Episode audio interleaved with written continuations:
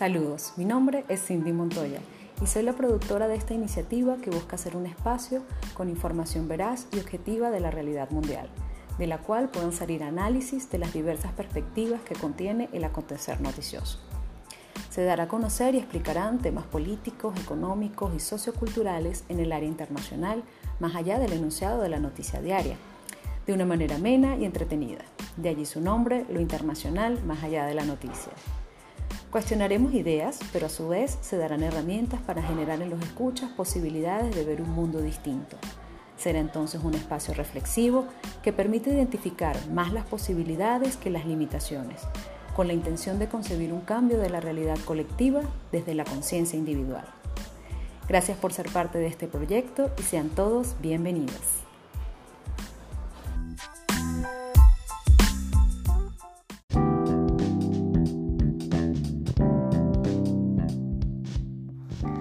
Gracias por su presencia en este episodio número 12 de lo internacional más allá de la noticia, que marca el fin de la primera temporada de nuestros podcasts, por lo que me siento algo nostálgica, pero feliz de haber trabajado con y para ustedes en esta iniciativa que se ha convertido en un espacio y un momento para mantenernos informados, aprender y cuidar nuestra salud mental pues nos hemos alejado del estrés que genera el manejo de tanta información en los medios y nos hemos enfocado en llevar a ustedes información sobre temas relevantes del acontecer internacional para la reflexión, el análisis y para encontrar nuevas perspectivas que nos permitan cambiar la realidad.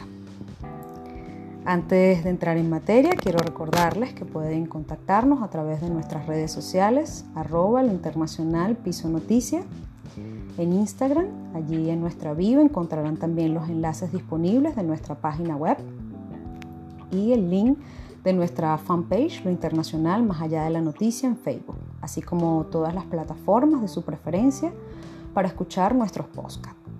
Quiero también recomendarles a nuestros aliados comerciales, los amigos de Cocopra, productos a base de coco, sin gluten, sin lácteos y sin azúcar tés antigripales Gengibit, un producto 100% natural a base de jengibre. A los amigos de Casa Ovalles, Centro Cultural en los Altos Mirandinos, en Venezuela. A Yoli Ángel Rivas, consteladora familiar. Y a las agencias de noticias International Report y lo actual es noticia.com. La información que estaremos comentando esta semana es del día lunes al día viernes, del 24 al 27 de mayo. El tema que analizaremos el día de hoy también ha sido solicitado por nuestros escuchas. El análisis está de la mano de nuestro compañero y amigo, el analista internacional, el doctor José Ejido, y será sobre el conflicto palestino-israelí.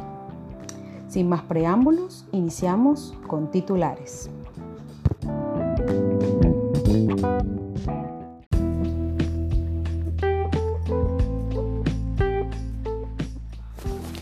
Naciones Unidas condena masacre en Vizcatán del Ené, Perú. La presión internacional aumenta sobre Lukashenko mientras la oposición pide ir más allá. Día de Vesak. Con el 95% de los votos contados, Bashar al-Assad gana elecciones en Siria. La ONU lanza una investigación sobre el reciente conflicto en la franja de Gaza.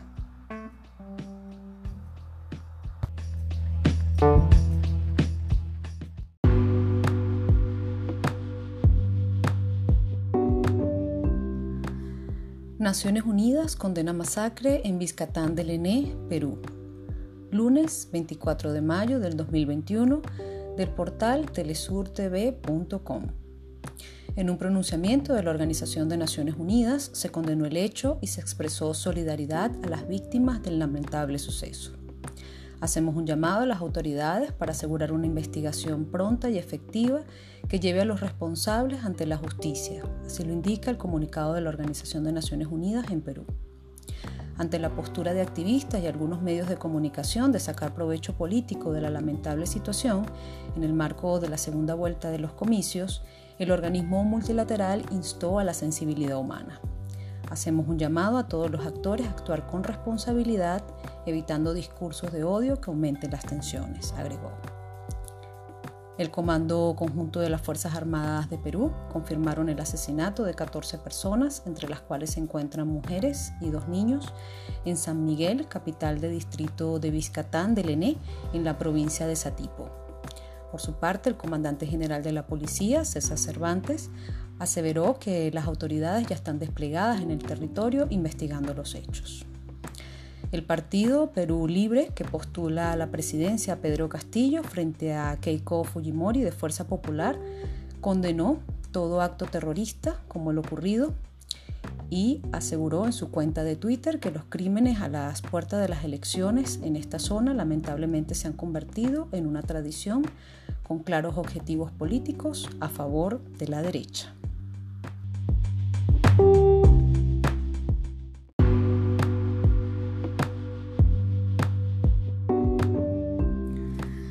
La presión internacional aumenta sobre Lukashenko, mientras la oposición pide ir más allá. Martes 25 de mayo del 2021 del portal Euronews en español. Alexander Lukashenko ve cómo la presión internacional hacia su persona y hacia su gobierno aumenta con el paso de las horas tras el polémico aterrizaje forzado en Minsk de un vuelo de Ryanair que concluyó con las detenciones del opositor bielorruso Roman Protasevich y su acompañante Sofía Zapega. A la decisión de varias aerolíneas, tras la recomendación de Bruselas de no sobrevolar desde ahora el espacio aéreo bielorruso, se suman también la prohibición de los aviones de este país de sobrevolar el espacio aéreo comunitario, medida a la que también se suman Reino Unido y Ucrania. La oposición a Lukashenko, liderada por la exiliada Svetlana Tijanouskaya, eh, pedía este martes a la comunidad internacional un paso más allá de su implicación frente al gobierno de Bielorrusia, indicando, como se pudo ver el domingo, que no solo los ciudadanos de este país están en peligro, según su criterio. La suspensión de los vuelos sobre Bielorrusia no resuelve el verdadero problema. El problema es el régimen terrorista, así lo aseguró la opositora, que amayó las elecciones el año pasado y que viola regularmente la Constitución, además de incumplir el derecho internacional. Indicó que el régimen de Lukashenko es una amenaza para la seguridad regional europea y que la única solución a esta crisis es llevar a cabo elecciones libres y justas y reformas democráticas, así insistía la opositora. Con respecto al incidente, poco a poco se han ido resolviendo algunos de los puntos. Este martes también salía a la luz la transcripción de la conversación entre el piloto del aparato y la torre de control en Minsk. En ella queda claro, tras la insistencia del comandante, que se recomienda aterrizar el avión en Bielorrusia. Todo ello tras asegurar que eh, se tenía que hacer una revisión especial dada que existía una información sobre una bomba en el avión que podía ser activada desde Vilma.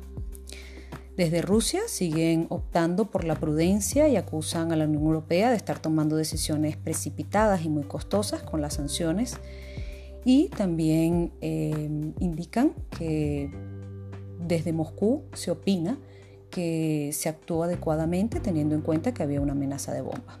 A través de su ministro, de Exteriores, Sergei Lavrov, el Kremlin asegura estar totalmente a favor de llevar a cabo las investigaciones necesarias para llegar al fondo del asunto.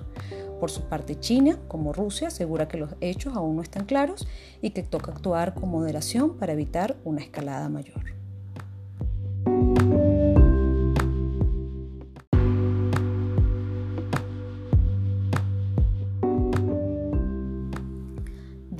De Besak miércoles 26 de mayo del 2021 del portal ONU Noticias.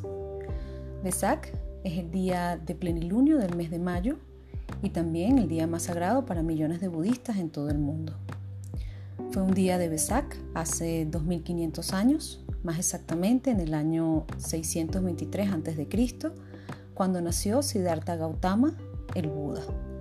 Asimismo, este día alcanzó la iluminación y también fue el día en que falleció a los 80 años de edad. La Asamblea General de las Naciones Unidas, en su resolución 54-115, del año 1999 reconoce que el día de plenilunio del mes de mayo de cada año es el día más sagrado para los budistas. Allí se recuerdan las enseñanzas de Buda, su mensaje de compasión, paz, buena voluntad, ha llegado al corazón de millones de personas. Para los budistas en todo el mundo se trata indudablemente de una ocasión plena de felicidad, en donde celebran el mensaje de Buda, de compasión, devoción y del servicio a la humanidad. Posiblemente este mensaje es hoy en día más relevante que nunca. En estos tiempos en que la familia humana sufre el impacto de la pandemia del COVID-19, recordamos el siguiente sutra. Puesto que todos los seres vivos son vulnerables a la enfermedad, yo también estoy enfermo, Buda. Así lo indicó Antonio Guterres, secretario general de la organización, que indicó que este mensaje imprecedero de unidad y servicio al prójimo es hoy más importante que nunca. Solo podremos detener la propagación del coronavirus y recuperarnos si lo hacemos juntos. En el día de Besak celebramos la sabiduría de Buda, obrando en favor del prójimo con compasión y solidaridad y renovando nuestro compromiso de construir un mundo donde reine la paz. Este año coincidió con el eclipse total de luna llena.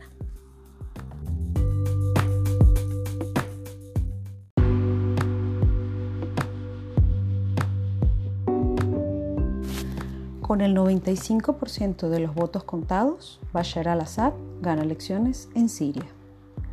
Jueves 27 de mayo del 2021 del portal internationalreport.com. Bashar al-Assad gana las elecciones presidenciales en Siria, continuando así un nuevo periodo en la presidencia que inició en el año 2000. Este país actualmente se encuentra en medio de una guerra civil y tratando de recuperar territorios invadidos por la coalición de países encabezadas por Estados Unidos y Turquía. Bashar obtuvo la mayoría absoluta de 13.540.860 votos, lo que representa el 95.1% del total escrutado según las autoridades electorales sirias. Cabe destacar que dichas elecciones ya son cuestionadas por grandes potencias occidentales que mantienen de manera ilegal presencia militar en Siria.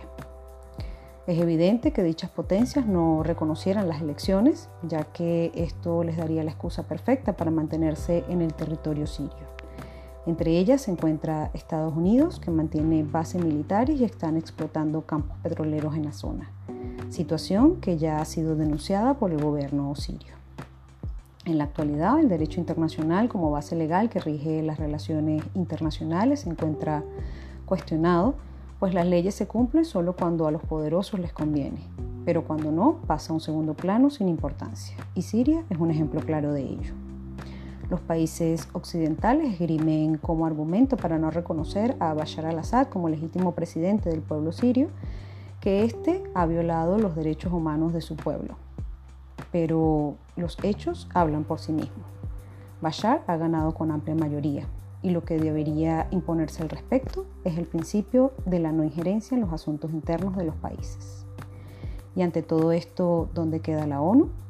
Esta es la interrogante que se hace el analista internacional Juan Carlos Briceño, que es el autor del artículo, al que invito a revisar en la página web de nuestros aliados, la agencia Internacional Report.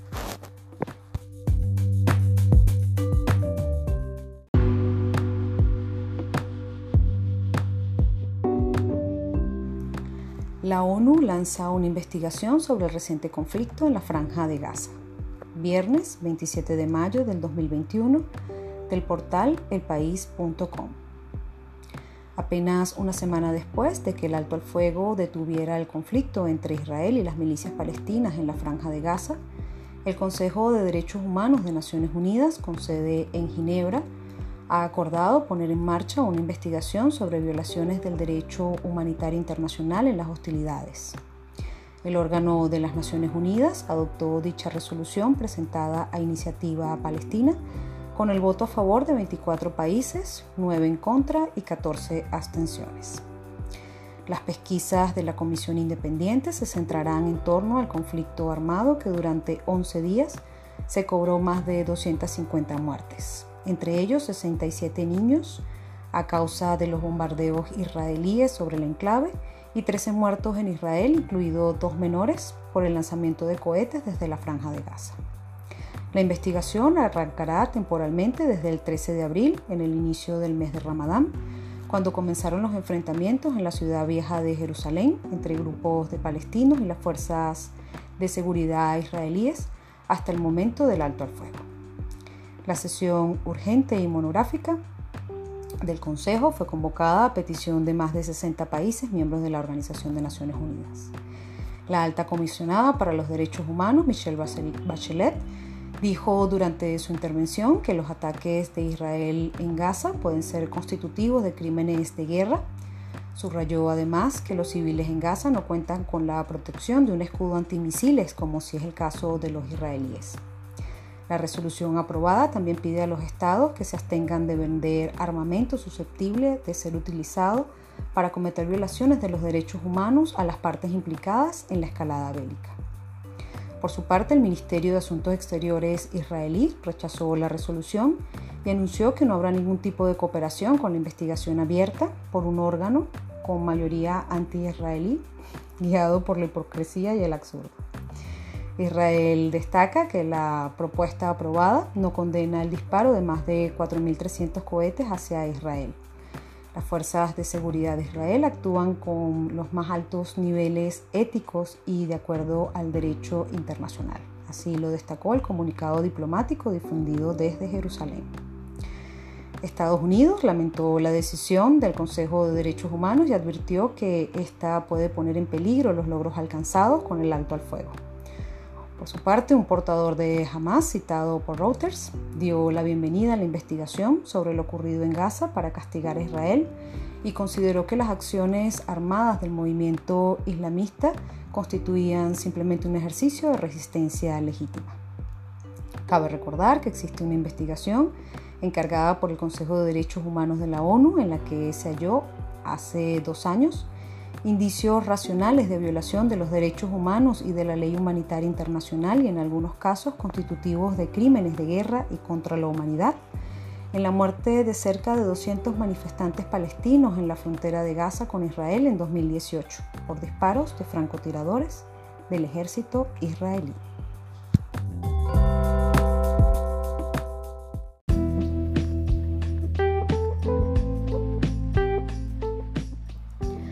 El tema que analizaremos en el episodio de hoy es el conflicto palestino-israelí y también hablaremos un poco de las recientes elecciones en Siria, que han sido justamente las dos últimas noticias que hemos comentado para ustedes. Para ello contamos con una entrevista del doctor en sociología, politólogo, colega y amigo José Ejido. Él es autor de más de 15 libros entre los que puedo mencionar el problema nacional judío, Siria es el centro del mundo y recientemente Venezuela vencerá. También es analista internacional en medios como Hispan TV, RT y Telesur. Profesor y ante todo gran amigo, al que le doy la bienvenida. Para mí es un honor tenerlo acá. Muchísimas gracias, profesor Quisiéramos conocer qué razones o causas subyacen en la nueva escalada de violencia en contra de Palestina.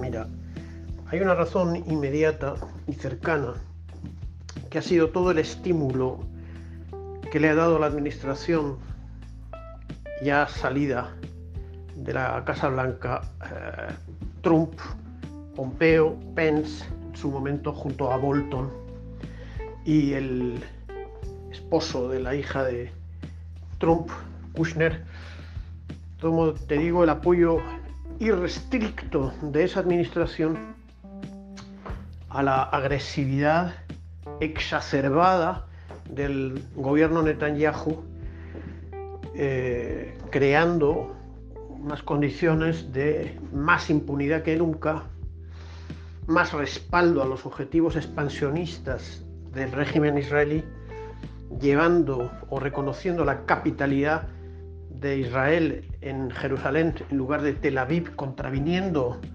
las resoluciones internacionales, empujando también el proceso de expansión colonial sobre los territorios ocupados en Cisjordania, atacando a las milicias palestinas en, Gaza, agrediendo a los sentimientos religiosos de la población musulmana. Bueno, eh, eso es el origen táctico inmediato de esta descomunal agresión que ha sido respondida por, una situación, eh, digamos, inédita, puesto, que se han combinado de alguna manera tanto la resistencia armada de las milicias de Gaza como el levantamiento de lo que se llama árabes israelíes y el levantamiento de los palestinos de, Cisjordania. Y luego la, razón más profunda es eh, la naturaleza la naturaleza agresiva que tiene el régimen, el régimen israelí, que es un régimen básicamente extranjero en relación a esa zona, aunque se quiere presentar como legitimado por razones religioso-bíblicas, el grueso de la clase dirigente de ideología sionista no proviene eh, físicamente del Oriente Medio, sino que proviene de las comunidades judías del centro de Europa de cultura alemana denominadas eh, Ashkenazis, Entonces, eh, eso ha sido basado en la expropiación de la tierra y en el enfrentamiento armado con los pueblos, con los pueblos árabes, tanto el palestino como los circundantes. Y es un régimen entrenado para la guerra, es como una Esparta reaccionaria, porque se fundamenta además en que como se basa en la injusticia de quitarle la tierra al pueblo previo, como el pueblo previo reclama sus derechos, es respondido con violencia y con la vulneración del, del derecho internacional, con el apoyo siempre de los Estados Unidos, Francia e Inglaterra.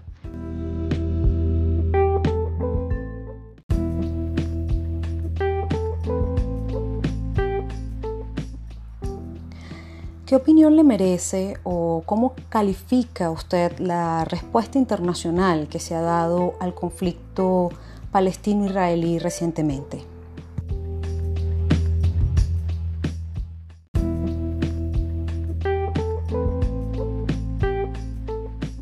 Bueno, hay que decir que se ha destacado el, el doblez de la nueva administración Biden, que tiene un estilo algo distinto del de Trump. Trump básicamente fue sobornado. Trump era un hombre absolutamente avaro y desesperado por acumular dinero.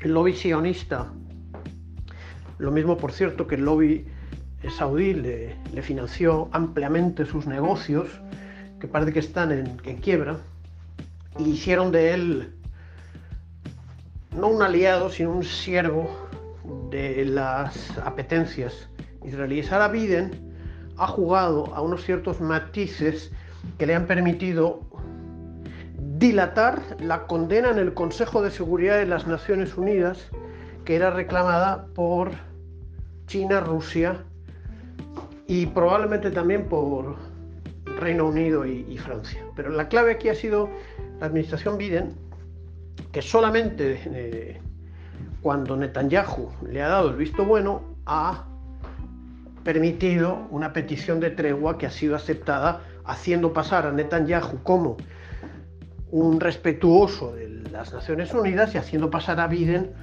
como un crítico de los crímenes del gobierno israelí, lo cual no es ni en un caso ni en el otro.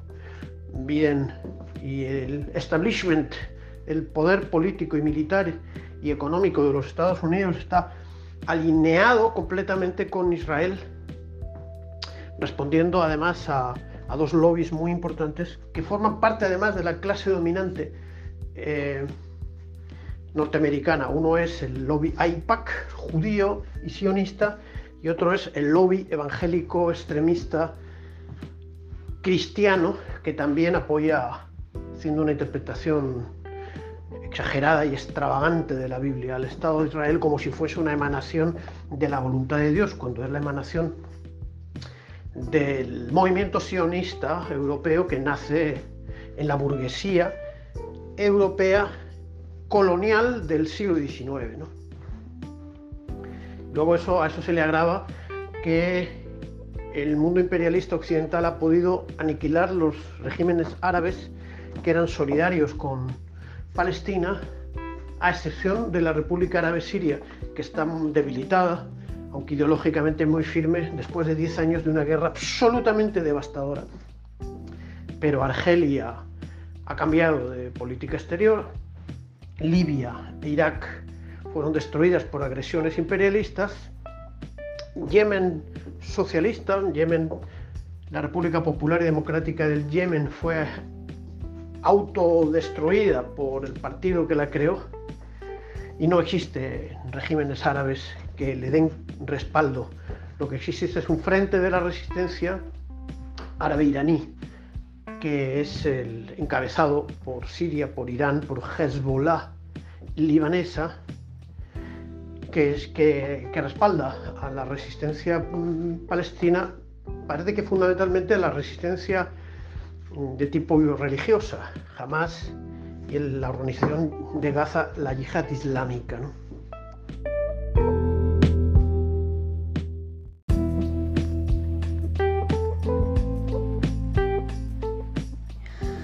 Finalmente, doctor Ejido, ¿qué opinión le merece el triunfo de Bashar al-Assad en Siria y qué consecuencias considera que puede generar?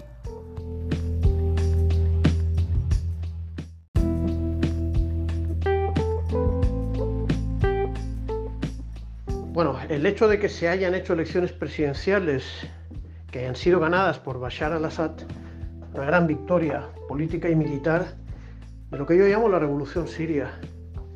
Siria vive un gobierno de democracia revolucionaria con suficientes raíces en el pueblo como para haber resistido 10 años de una guerra devastadora que le ha supuesto como 400.000 muertos de manera violenta, ¿no? Y la devastación de todo el país, que ha sido reconquistado provincia a provincia por la acción sostenida del ejército árabe sirio y de sus aliados, que son Rusia, que son Irán, que son Hezbollah, y haberse militarizado todo el pueblo bajo la dirección del presidente y del partido dominante, que es el partido del renacimiento árabe sirio eh, el partido Baas, porque Baas en árabe significa renacimiento. De manera que las consecuencias son, eh, se mantiene muy sólido eh, la República Árabe Siria y el poder político, que no solamente del partido Baas, el partido Baas gobierna junto con el Frente Nacional Progresista, formado por varios partidos nacionalistas y de izquierda, como los dos partidos comunistas, también por opositores leales, pero también gobierna en función de una gran alianza con todos los sectores sociales, eh, religiosos y tribales, en función de una ideología laica y, no tribal ni, religiosa, que es el basismo, que es, que es eh, una de las ideologías del nacionalismo árabe. ¿no? Bueno, eh, las consecuencias son que el imperialismo va a seguir sancionando y Rusia le va a seguir dando apoyo militar para que no se le ocurra al imperialismo reconsiderar las derrotas que ha tenido sobre el terreno, las derrotas. Eh, pero el pueblo sirio sigue sufriendo porque esta situación de sanciones y de ocupación del territorio por dos fracciones enemigas, uno Turquía que es un Estado eh, invasor y cómplice de la agresión, domina la provincia de Idlib y el cantón de Afrin, que pertenece a la provincia de Alepo, y que además ha desplegado milicias islamo-terroristas o islamofascistas pagadas por el régimen turco de Erdogan. Y luego, al noreste, hay otra parte del territorio que escapa al control del, del Estado sirio eh, donde hay eh, una presencia militar norteamericana que lo que hace es eh, que lo que hace es apoyar a las milicias kurdas del IPG.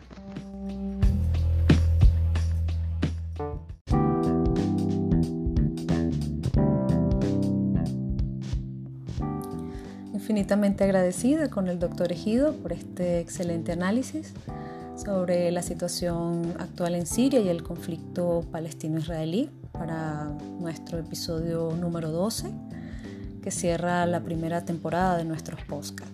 Definitivamente cerramos con broche de oro.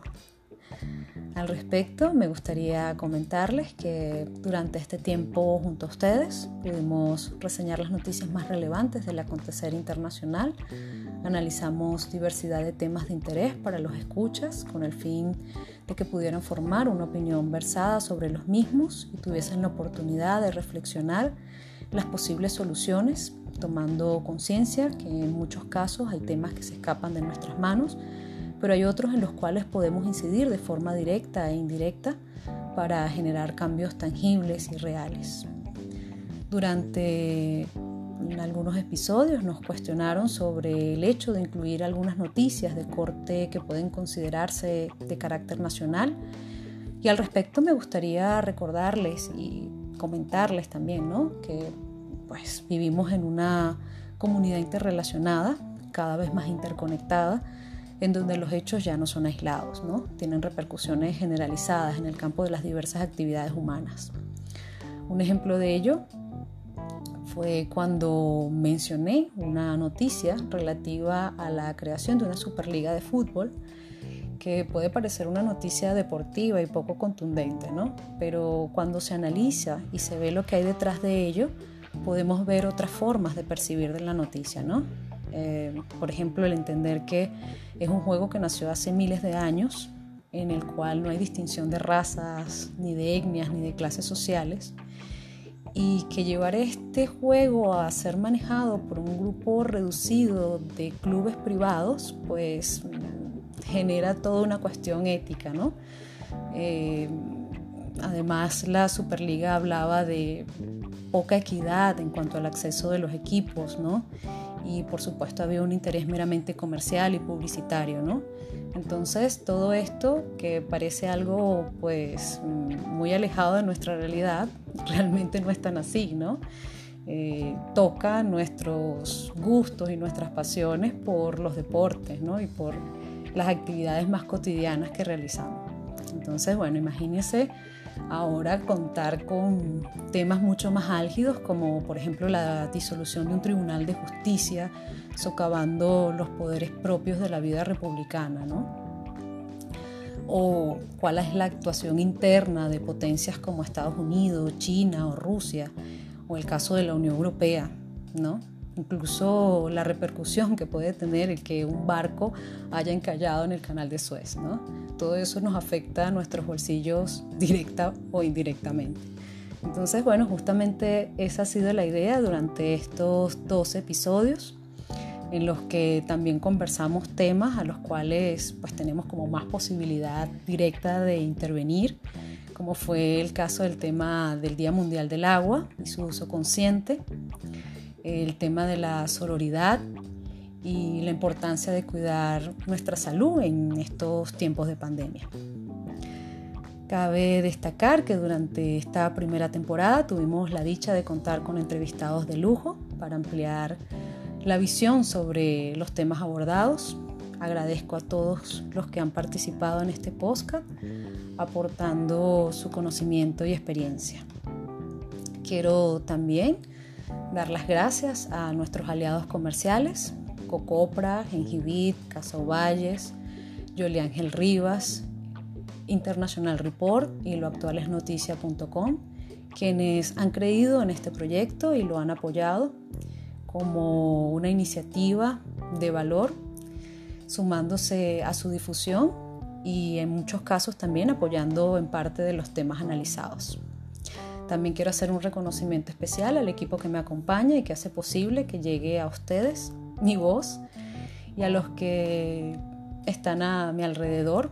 A todos muchísimas gracias porque de una u otra forma nos apoyan con su opinión, con sus consejos y con el estar allí. Eh, bueno, esto no es un adiós, sino un hasta pronto. Esperamos retomar con nuevas sesiones estos podcasts. Entre ellas les adelanto que tendremos un espacio denominado Vida Plena para conversar sobre bienestar en general.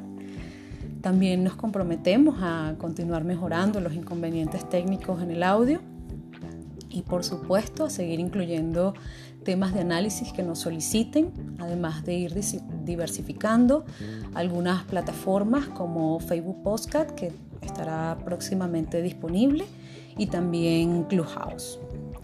Esperamos contar con ustedes en la próxima temporada para seguir manteniéndolos informados. Seguiremos activos a través de nuestras redes sociales, lo internacional Piso Noticia y nuestra fanpage, lo internacional más allá de la noticia en Facebook.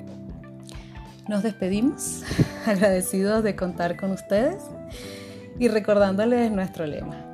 Quien cultiva solo el tener, no tiene nada pero quien cultiva el ser lo tiene todo. Un gran abrazo.